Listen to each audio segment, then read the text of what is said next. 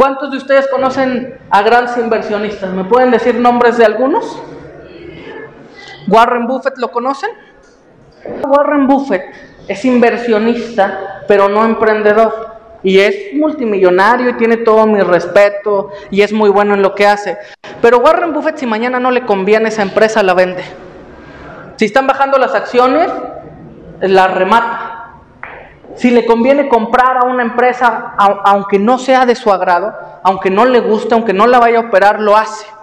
Warren Buffett no sabe cuáles son todos los problemas importantes, no conoce a todos sus empleados, no quiere generar algo poderoso a través de su emprendimiento. ¿Por qué? Porque resulta una inversión. Es dinero por dinero, solamente.